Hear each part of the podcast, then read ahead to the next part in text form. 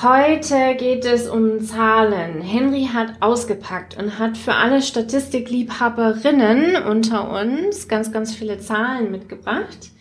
Und ich finde es faszinierend, was für Erkenntnisse wir daraus ziehen können, denn wir reden heute über den Scrum Master Trend Report von Scrum.org. Genau. Und es ist ziemlich cool.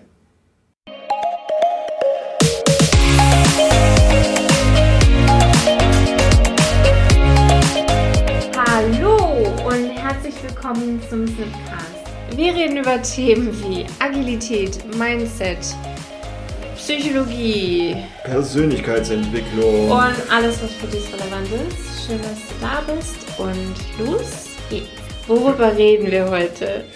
Ich habe mir den Scrum Master Trends Report von 2019 angeguckt. Statistik. Statistik, du weißt, ich stehe auf Statistik. Ich glaube, du hast ihn dir auch angeguckt Ja. oder zumindest überflogen. Auf jeden Fall. Und ich fand Sie, ein paar also es Sachen stehen wirklich sehr interessante Dinge drin. Richtig, ganz interessant. genau. cool. Und da ja. wollte ich mich einfach mit dir drüber unterhalten. Ich schätze mal, das wird. Ich könnte mir vorstellen, das wird dadurch mal eine kurze Folge. ja. Aber ja, genau. Wir setzen erst den Rahmen für den Scrum Master Trend Report, bevor du jetzt hier auf den Inhalt gehst. Ich sehe dich doch schon. Erwischt. Wer hat Erwischt. Wer hat denn diesen Report erstellt? Scrum.org. Scrum.org. Also diese, die eine von den zwei ganz großen Zertifizierungsstellen. Also es ist eine verhältnismäßig legitime Organisation. Mhm. Wen und was haben die befragt? Die haben tatsächlich Scrum Master im weitesten Sinne auf der ganzen Welt gefragt. Und Agile Coaches, ne? Scrum Master und Agile Coaches. Deshalb habe ich im weitesten Sinne mhm. gesagt, dass, also es ist, taucht im Report auch drin auf, wie sie in ihr, ihren jeweiligen Organisationen genannt werden. Mhm. Und da sind verschiedenste Rollen im näheren agilen Umfeld drin. Von der Tätigkeit her sehen sich aber alle als quasi Scrum Master. Das, das ist, glaube ich, der entscheidende Punkt. Mhm. Sonst wird es auch kein Scrum Master Trend Report sein. Genau. Genau, also Scrum.org hat weltweit Mhm. Menschen befragt, die die Rolle Scrum Master im weitesten Sinne die Rolle Scrum Master ausführen. Ja. Soweit ich weiß, sind 45 Prozent der Teilnehmer aus Europa, also hier Mhm. unser Umfeld dementsprechend, und 32 Prozent aus den USA. Genau, und ich habe gesehen, eine weitere größere Häufung ist in Indien und eine in Südafrika. Mhm. So war, glaube ich, die Verteilung. Ja, Ne? Australien war auch noch ein bisschen. Oh ja. Hm. Okay, von wann ist denn dieser Scrum Master Trend Report? Der ist relativ frisch und die Daten sind aus 2019. Mhm. Also vor kurzem veröffentlicht und Mhm. die Befragung selber, also die Studie selber dazu ist 2019 Mhm. gelaufen, also vor Corona. Mhm. Das ist, glaube ich, recht wichtig, um auch nochmal so ein Das bisschen einzuordnen zu können, ja, das stimmt. zu schaffen. Ja. Okay. Ich habe auch schon häufiger festgestellt, dass das eine ganze Weile dauert, bis die Daten ausgewertet sind und daher die Reports erst Mhm. ein bis zwei Jahre später meist veröffentlicht werden. Das Mhm. ist mir schon bei vielen Studien aufgefallen. Ja, haben wir ja auch nicht bewertet. Nö, ich wollte nur, warum, warum nehme ich jetzt nicht die Studie von 2020 her oder 2021? Das ist die aktuellste Studie, wäre also Aktuellste. quasi die Aussage gewesen, die du gerne damit tätigen wollen würdest. Vielen Dank, ja. genau das. Das, was Janina sagt. Okay. Was steht denn da so drin? Oh, ganz interessant fand ich, die haben sogar eine andere Studie herangezogen. Mhm. Auch das passiert übrigens häufiger, dass äh, Studien andere Studien mit reinziehen. Ja. Und da fand ich ganz interessant, dass der, also die haben den Glassdoor äh, von Glassdoor Inc., den, die 25 highest paying Jobs in America herangezogen. Mhm. Und da ist der Scrum Master zum einen, erstmal ist er unter den Top 25 und Top noch 25 High-Paid, in Amerika, ja. die meistbezahltesten Jobs Mhm. in Amerika, da gehört der Scrum Master dazu. Ja. Und Also bei mir ist es schon ein, Deshalb fand ich das tatsächlich interessant. Der ist da drin und wir lehren ja auch sowas noch an der Snip Academy. Also Mhm. wir bilden ja quasi highest paid persons aus. Mhm. Der neue Hippo im Raum ist der Scrum Oh Master. nein. Die Verbindung will ich nicht Die willst du haben. nicht haben, okay. Nee, ich glaube, das liegt einfach daran, dass die, ähm, die Position, also diese, diese Rolle selbst, die ja noch recht jung ist, dass die langsam an Bedeutung gewinnt mhm. und dass die scheinbar von Unternehmen, die sehr viel im Sektor, wo Innovation und, und Denken halt wichtig mhm. ist, dass da diese Rolle an, immer mehr an Bedeutung gewinnt und dementsprechend jetzt auch gut bezahlt wird. Also die Bedeutsamkeit, aber auch die Wirksamkeit der Rolle. Mhm. Mitunter führen wir ja auch Diskussionen darüber, ist ein Scrum Master eine Führungskraft? Ja. Und muss eine Führungskraft immer eine disziplinarische Führungskraft sein? Mhm. Und was passiert eigentlich mit den ganzen Führungskräften, die fachlich oder ja, methodisch, also auf, auf eine persönliche Art und Weise führen. Ja, tatsächlich. Und das spielt da eben auch mit rein. Genau. genau. Dass das so ein bisschen mh, hm, ja, sich verändert. Und der Scrum Master ist genau in diesem Top 25 Ranking mhm. um zwei Plätze gestiegen. Sogar Was, im Vergleich zum Vorjahr. Wenn er jetzt High Paid Person ist, ja. wie viel paid der denn dann? Also Kriegt in, er denn dann gepaid? In, in Amerika tatsächlich im Schnitt so, ja, es sind knapp unter 90.000 Dollar mhm. pro Jahr natürlich. Und im Scrum Master Trends Report tatsächlich, mhm. Der dementsprechend noch ein bisschen aktueller ist, weil der ja auf die andere Studie referenziert, mhm. ist der Durchschnitt bei 113.000 Dollar also pro Jahr. Fast 25.000 Dollar mehr. Mhm. Das ist, wenn man es als zeitliche Schiene sehen möchte, schon ein krasser Aufstieg auch. Ne? Mhm. Also mögen da zwei Jahre zwischen sein, weil wir ja vorhin implementiert haben, dass Studien durchaus so zwei Jahre brauchen, bis sie ausgewertet sind.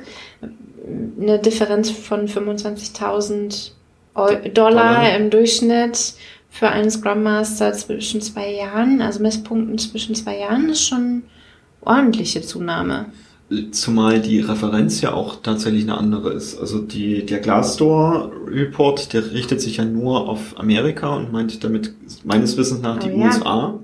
Währenddessen in diesem Scrum Master Trends Report ist ja die ganze Weltweit. Welt drin. Also ja. da haben wir auch Indien und du hast gerade auch Südafrika wow. gesagt mit drin.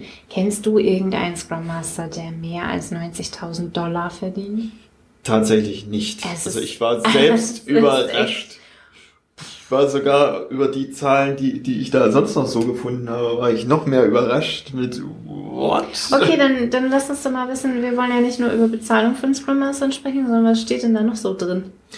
Ja, also ich habe schon erwähnt, es ist ein relativ junger Job und dementsprechend scheinen auch die Scrum Master selbst relativ jung zu sein. In diesem Report sind über die Hälfte unter 40 Jahre. Mhm.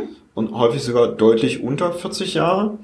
Und da gibt's auch einen ganz interessanten ja, Zusammenhang, sag ich mal. Bei den unter 40-Jährigen sind mehr Frauen Scrum Master als Männer. Bei den über 40-Jährigen ist es andersrum. Und damit zeichnet sich quasi so ein Trend ab, dass das quasi ein ja, vom, vom Geschlecht her neutraler Beruf wird. Mhm. Also, dass das keine, keine Männerdomäne wird, keine klare Frauendomäne. Es, es hält sich so, so ein bisschen mhm. in Waage und vor allem in den unter 40-Jährigen, die ja auch von diesem Report über 53 Prozent ausmachen, ist es so, dass das, der Frauenanteil ist leicht höher, aber es ist in etwa gleich. Und das mhm. ist, glaube ich, dafür, dass ähm, der Scrum Master ist ja meist in der IT zu Hause. Mhm also heutzutage noch und wandert jetzt immer mehr in die anderen Bereiche auch rein, ist das, glaube ich, schon ganz interessant, dass es für Frauen ein attraktiver IT-Job im weitesten mhm. Sinne ist. Mhm. Das finde ich ganz cool. Und auch, dass dieses Gender Pay Gap mhm. nicht so krass ist. Also das sieht man dann auch in dem Report, da ist dann nochmal auch nach Geschlecht dann wie, wie sich die Gehälter entwickeln. Mhm. Das habe ich mir jetzt hier nicht notiert. Aber es sieht gut aus, Kann dass das. Kann man nachgucken, weil du verlinkst genau. den Report bestimmt in den Show Notes. Verlinke ich, ja. 72 Prozent der Teilnehmer sind Angestellte, also arbeiten für Firmen und tatsächlich primär für größere Firmen. Mhm. Bei denen, die an diesem Report teilgenommen haben. Mhm. Was natürlich bedingt, dass die Firma überhaupt sich schon mit Agilität beschäftigt, mhm. weil erst dann haben sie Scrum Master, die. Und das, äh, die Scrum Master auch irgendwie zur Studie gefunden oder die Studie zu den Scrum Mastern gefunden ja, haben, ne? Ganz also, klar. Ja. Ganz klar. 45 Prozent der Scrum Master haben tatsächlich eine agile Transition initiiert. Also losgestartet. Losgestartet. Mhm. Und, und da reden wir immer wieder drüber, ob ein Scrum Master Veränderungsmanagement können ja. muss oder nicht. Und Organisationsentwicklung können muss oder nicht. Und überhaupt die Richtung Richtung Organisation relevant ist oder nicht. Ja. Irre, ne? Und 45 Prozent äh, treten die tatsächlich los, weil sie festgestellt das ist fast haben, die Hälfte. Mhm, dass in den Unternehmen sich was verändern darf mhm. und sind quasi dadurch auch diejenigen, die, die für diese neue Kultur und ähnliches mhm. überhaupt erstmal diese Schneise schlagen. Und das finde ich so bewundernswert, weil ich mache das ja auch schon seit Jahren und gerade in den ersten Jahren holt man sich echt eine blutige Nase erstmal, mhm. weil da gibt's, da gibt's viele alte Regeln erstmal in Frage zu stellen. Veränderungsmanagement ist eine harte Umgebung. Also Menschen wollen sich nicht von sich aus, also sind gewissermaßen, die freuen sich, wenn alles so bleibt, wie es ist. Sagen wir es so. Es ist nicht mhm. so, dass die Veränderungen ähm, vermeiden, ja, aber klar. es ist halt lieber, soll so alles so bleiben, wie es ist. Und dann tatsächlich als Scrum Master das zu initiieren und ich, jede Hälfte, also fast die Hälfte hat es initiiert, schon krass. Das dachte ich mir auch so mit, puh, ich hatte so gerechnet, ja, okay, acht Prozent werden das vielleicht so mhm. initiieren und der Rest wird halt in diesem Strom dann mitschwimmen, mhm. weil. Gut, da statistisch oder wissenschaftlich gesehen interessiert natürlich schon, wie diese Studie jetzt zu den Menschen gekommen ist, weil da kann ja auch immer so ein bisschen Bias entstehen. Ne? Ja, das steht auch alles in dieser Studie. Mhm. Ich habe jetzt die Zahlen natürlich nicht, aber die, die, haben wirklich alles veröffentlicht, auch wie, die, wie sie die Fragen gestellt haben und ist da alles mit drin. Okay. Finde ich ganz cool.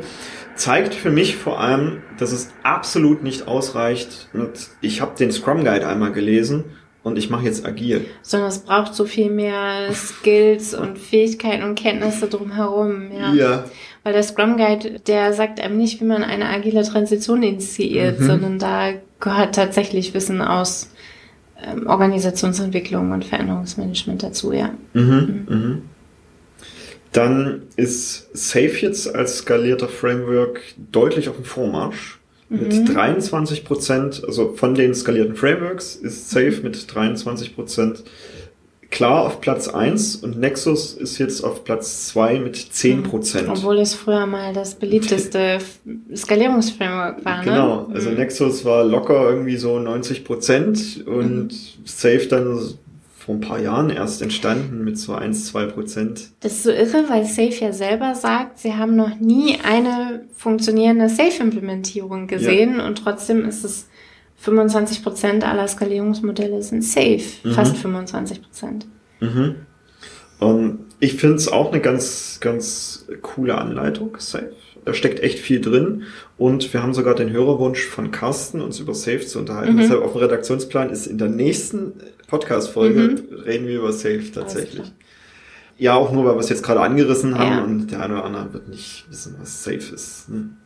Was, wir hatten es schon mal angesprochen, mich tatsächlich auch sehr überrascht hat, ist 78 Prozent der Teilnehmer haben weniger als fünf Jahre Erfahrung Was? in diesem Beruf. 78 Prozent haben weniger Erfahrung als fünf Jahre Erfahrung. Das fünf Jahre ist ja nichts. Genau. Und, also, nicht nur, und dass diese fünf Jahre nichts ist, die treten die Transition auch noch los. Gleichzeitig initiieren die Transitionen und verdienen 90.000 Dollar im Jahr im Durchschnitt. 113.000 Dollar im Jahr. Ja. Alter. Und da war für mich halt noch on top das 50 Prozent mehr als zehn äh, agile Projekte begleitet haben. Also Wie sowohl soll das denn gehen in unter fünf Jahren Erfahrung? Das, das, ist so, ja gut, das geht schon, wenn ich alle sechs Monate das Projekt halt wechsle Mhm. und dann wieder ein neues Projekt habe. Und das haben wir ja auch schon häufiger gehört von Führungskräften, dass das tatsächlich häufig so ist. Dass Mhm. die nur sechs Monate bestehen und dann fertig oder eingestampft, zack, Mhm. nächstes Projekt. Das erklärt natürlich, warum viele Leute so begeistert sind, wenn wir von langerfristigen Teamentwicklungen erzählen. Ne? Denn du und ich, wir begleiten Teams in der Regel deutlich länger als sechs Monate, eher so drei Jahre aufwärts, würde ich mal Ja. sagen. Und da ist natürlich eine riesen Unterscheidung zwischen, also wenn ich eine Teamentwicklung immer nur auf sechs Monate betrachte, dann kann man sich ja überlegen, wie schnell die in, durch welche Teamphasen gehen können überhaupt. Das heißt, viele von den Scrum Mastern oder Teilnehmern dieser Studie können gar nicht High-Performing Teams gesehen haben.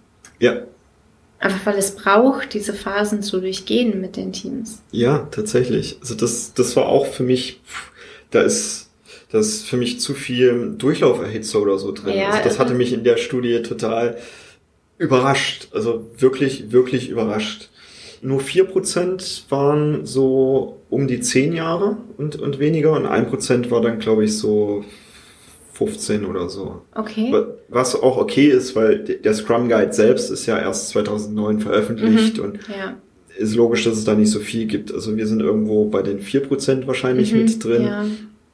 Da gibt's dann tatsächlich nicht mehr so viele.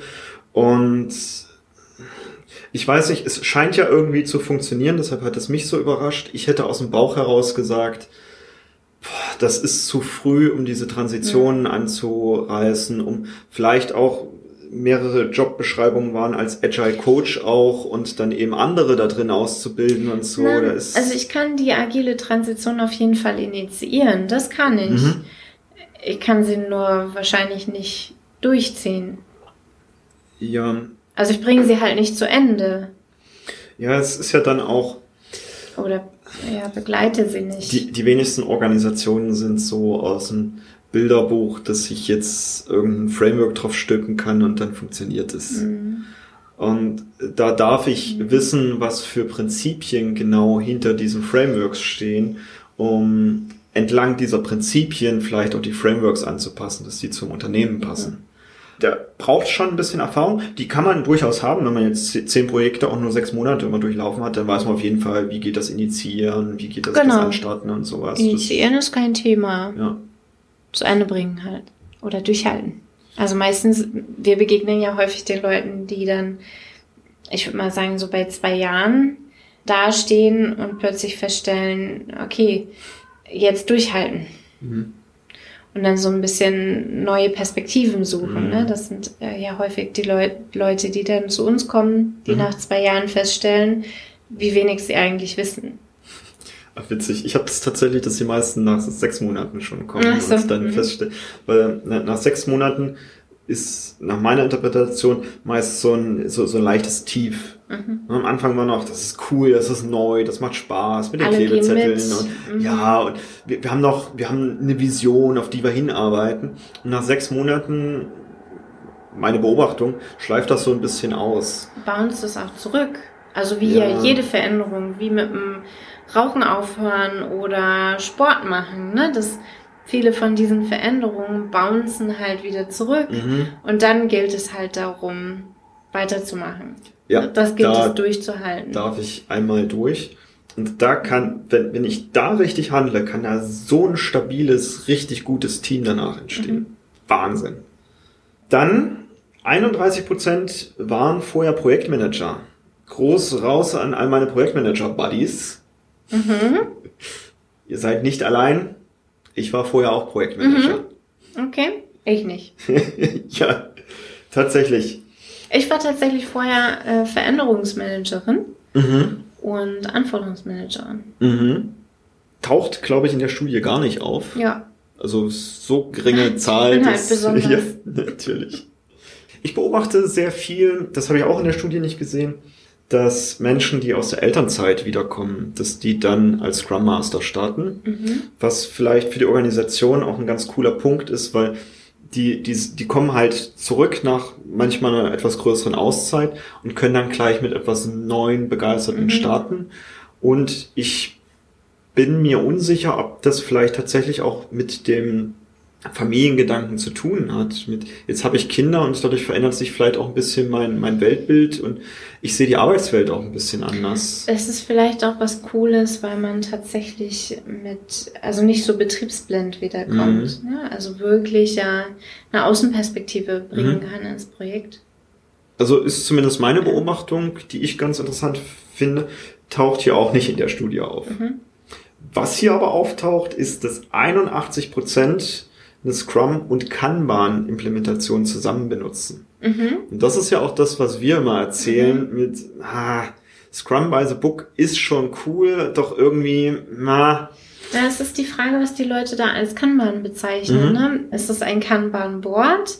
Dann habe ich auch nur Scrum-Implementierungen mit Kanban gesehen. ja, okay. Weil die meisten Scrum-Implementierungen ein Kanban-Board benutzen. Mhm. Ich habe sehr wenig Scrum-Implementierungen gesehen, die es schaffen, zusätzlich Kanban-Praktiken und Prinzipien umzusetzen. Mhm.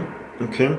Ich bin durchaus vor allem in, bei der Einführung sehr bemüht, mit Kanban erstmal zu beginnen und dann Stück für Stück Elemente aus Scrum reinzunehmen. Ja.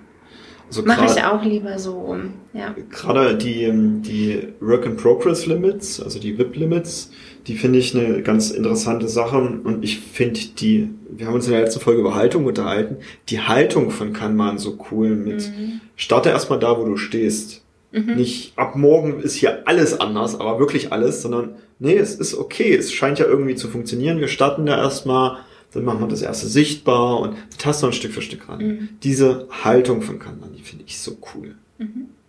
Und deshalb mischen wir es auch an der Snip Academy ab. Deshalb sind unsere Seminare auch genauso geschnitten mit, wir, wir mischen das. Man kriegt beide Welten gelehrt. Mhm. Und das fand ich hier auch interessant, dass es sich zumindest in der Statistik widerspiegelt, wobei ich jetzt nicht reingeguckt habe, was meinen sie wirklich mhm. mit Kanban. 54% machen sogar Scrum mit DevOps zusammen. Mhm. Und auch da haben wir ja schon gute Erfahrungen mhm. gesammelt, zumindest Elemente aus dem DevOps mit reinzubringen, weil ich es ganz cool finde. Also DevOps steht für Development and Service.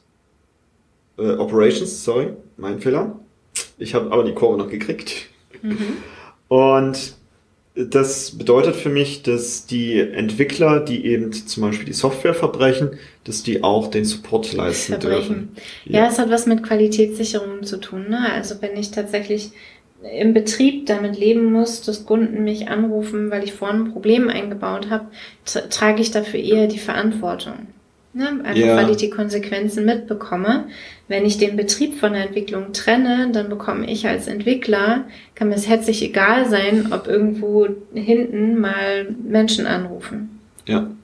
So vor allem finde ich es ganz cool, dass das Team dann auch mitkriegt, okay, wo ist, wo hat denn der Anwender häufiger ein. Problem? Mhm. Und vielleicht kann man das über irgendeine kleine Sache dann mhm. lösen. Das finde ich ganz cool. Und es zeigt sich, dass über die Hälfte das ähnlich betreibt. Mhm. Finde ich ganz cool. Also da ist jetzt natürlich eine Vermischung mit Kanban mit drin, also für jeden, der jetzt die, die Prozente mal aufsummiert hat. Mhm. Also da ist, ist wahrscheinlich eine Überschneidung zwischen, es gibt auch viele Implementierungen, die Scrum, Kanban und DevOps mhm. zusammen machen. Dann leitet sich davon eben auch ab, und das steht auch wirklich so in dem Report es scheint keine Generallösung zu geben, welchen Framework man auswählt für sein Projekt. Mhm. Man muss für jedes Projekt scheinbar spezifisch gucken, was man da macht. Was braucht es? Mhm. Ja. Und das finde ich eine sehr lohnenswerte Erkenntnis, die ich wirklich auch nochmal hervorgehoben haben ja, möchte. Auch bitte nochmal dreimal unterstrichen, denn uns begegnen ja auch häufig genug Firmen, die beraten werden, irgendein Framework einzuführen, einfach weil das muss so sein. Ist gerade in, äh, wir gucken hier rein, Safe ist gerade das meiste, es muss gut sein, also machen wir Safe. Machen wir Safe. Und äh, also wirklich so Safe-Implementierung, egal. Äh, guckt euch. guckt euch bitte das Projekt und das Ziel des Projekts und die Umgebung des Projektes, die Abhängigkeiten des Projektes, das Kinefin Framework, wo genau spielt dieses Projekt rein? Agilität macht nicht immer Sinn, nicht jedes agile Framework macht immer Sinn. Äh, wir haben aus der kleinen Scrum-Schule die Bitte, über Kanban und Scrum zu sprechen. Tatsächlich. Also wahrscheinlich geht es in der nächsten kleinen Scrum-Schule um die Gegenüberstellung ja. von Kanban und Scrum. Jeden letzten Donnerstag im Monat, also letzten Donnerstag im August, jetzt mhm. werden wir wahrscheinlich genau darüber reden. Genau. Und entscheidet dann, welches Framework ihr einsetzt. So ist es. Du einsetzt. So ist es. Dann ein Herzensthema von mir, das ich schönerweise auch in diesem Report sehen konnte. Wir reden sehr viel über Facilitation, mhm. weil das eine Komponente ist, die zumindest nach meiner Beobachtung, du teilst es vielleicht, häufig übersehen wird in den Ausbildungen. Mhm. Und wer sich jetzt fragt, was zur Hölle ist denn Facilitation? Wir haben eine Podcast-Folge ja, dazu genau. gemacht, die verlinkst du bestimmt in die den Show. Verlinke ich. Äh, und es gibt eine ganz schöne Übersicht auf unseren Social Media Kanälen, also auf Instagram mm, zum Beispiel, was ja. so die Kernprinzipien der internationalen Facilitation Association sind, was denn so ein Facilitator eigentlich macht. Mm. Okay, also wir haben was? Wie viel Prozent? 17 Prozent nur haben zusätzlich eine Facilitation Ausbildung bekommen. Mhm. Und das finde, also ich habe jetzt nur gesagt, ich finde das aber schon gut. Also 17 Prozent, mhm. das ist schon mal, also da weiß ich, okay, ich bin nicht der Einzige, der das so sieht. Es gibt da draußen scheinbar noch mehr, die das so sehen, dass es mehrere Komponenten braucht und vor allem eben dieses nicht nur theoretische, sondern wie gehe ich jetzt mit einem Team um? Wir reden häufiger über Teamphasen. Das, das gehört für mich so mit zur Facilitation mit mhm. rein, weil ich eben auch beobachte, wo steht das Team gerade und wie gehe ich damit um? Welches Verhalten von mir ist gerade angemessen? Ja, wie, wie darf ich so einen Workshop überhaupt gestalten? Ja. Also auch Retrospektiven, die ja zum Scrum gehören, steht im Scrum Guide nicht drin, wie man die durchführt. Mhm. Und das sind häufig so Komponenten, die fehlen. Also, wie gehe ich damit um, wenn das Team vielleicht auch gar keinen Bock hat auf die Retrospektiven? Mhm. Das ist für mich alles in Facilitation drin mhm. und 17 Prozent schon, das finde ich schon ganz gut. Und jetzt das, das, das i-Tüpfelchen da mhm. drauf zu diesem Facilitation ist, in diesem Report sind die Gehaltsgruppen eben auch nochmal aufgelistet. Mhm. Deshalb konnte ich auch mit den Männern und Frauen da jetzt drauf eingehen. Und es gibt acht Prozent der Scrum Master, die daran teilgenommen haben, die verdienen mehr als 150.000 Dollar im Jahr. Alter. Wow. 5% sagst du? 8. 8%. Ja. Einfach nur wow. Mhm. War das eine Referenz? ja, ich hab's langsam, langsam. wow, einfach nur wow. Das, das hat mich selbst überrascht, weil ich hatte uns da tatsächlich noch gar nicht so gesehen. Mhm.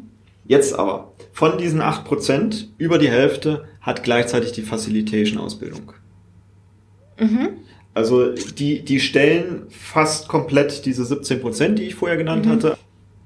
Also hier gibt es eine gewisse Korrelation wahrscheinlich zwischen, ich habe eine Facilitation-Ausbildung und ich bin den Firmen dann entsprechend auch viel Geld wert weil vielleicht die Scrum-Implementierung oder Kanban oder was auch immer runterlaufen. Vielleicht ist auch diese Haltung dann entscheidend die, mit die wir gucken, ja. Also es scheint den Unternehmen mehr wert zu sein. Mhm. Das fand ich halt schon beachtlich. Mhm. Würde dann dementsprechend jeden ans Herz legen mit, hey, wenn du zusätzlich noch eine Facilitation-Ausbildung hast, rede vielleicht mal mit deinem Arbeitgeber, vielleicht sieht der das auch so, dass, dass man mhm. wirksamer dadurch geworden ist und dass sich alles besser anfühlt, was mhm. man mit den Teams dann zusammen macht. Und das ist auch so mein Eindruck. Ich werde häufiger mal spontan zu irgendwelchen Workshops dazu gerufen, mit denen ich eigentlich inhaltlich gar nichts zu tun habe. Aber einfach, weil sie sagen, ja, wenn du da als Moderator, also sie nennen es ja meist Moderator, nicht Facilitator, da vorne stehst und dich um die Agenda kümmerst und dass das alles gut eingehalten wird, auch die Redebeiträge und so, dann läuft das einfach runter und dann haben wir am Ende Ergebnisse. Mhm. Auch wenn das jetzt nichts mit Agilität zu tun hat, aber das ist dann Facilitation. Mhm. Das scheinen Unternehmen sehr zu schätzen. Das war für mich so im Groben dieser, dieser Abriss. Ich habe jetzt hier noch mehr Zahlen für. Bitte nicht. Das Scrum Master Trends Report von Scrum.org. Was ist das Und Fazit? meine überraschenden Erkenntnisse. Das Fazit ist, Vor allem, es gibt nicht diesen einen Framework, den du anwenden solltest, der perfekt auf alles passt. Mhm. Wie wir auch immer sagen, es gibt keine Blaupausen. Lass es uns angucken. Der Mix macht es scheinbar aus. Mhm.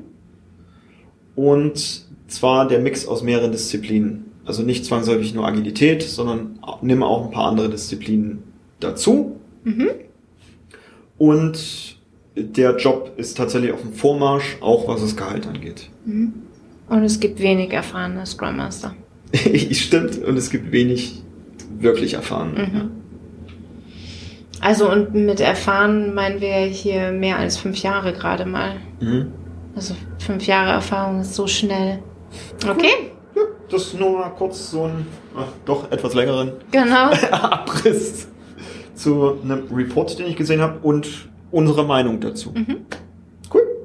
Du hast gesagt, so ein Facilitation Training hilft dabei, wirksamer zu werden Ich und Bedeutsamkeit zu gewinnen und Facilitation Training, also zumindest ich, das ist nicht so richtig greifbar. Mhm.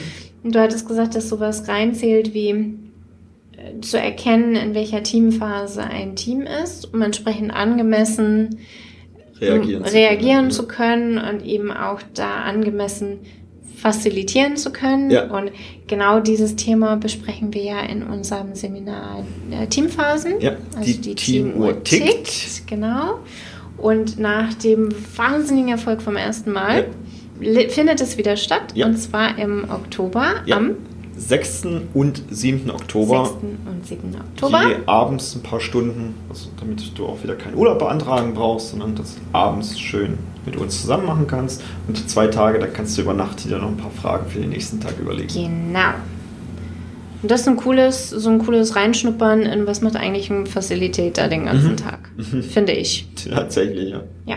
Dann wünsche ich dir eine schöne Woche. Und ich würde mich freuen, dich im Oktober zu sehen. Tschüss.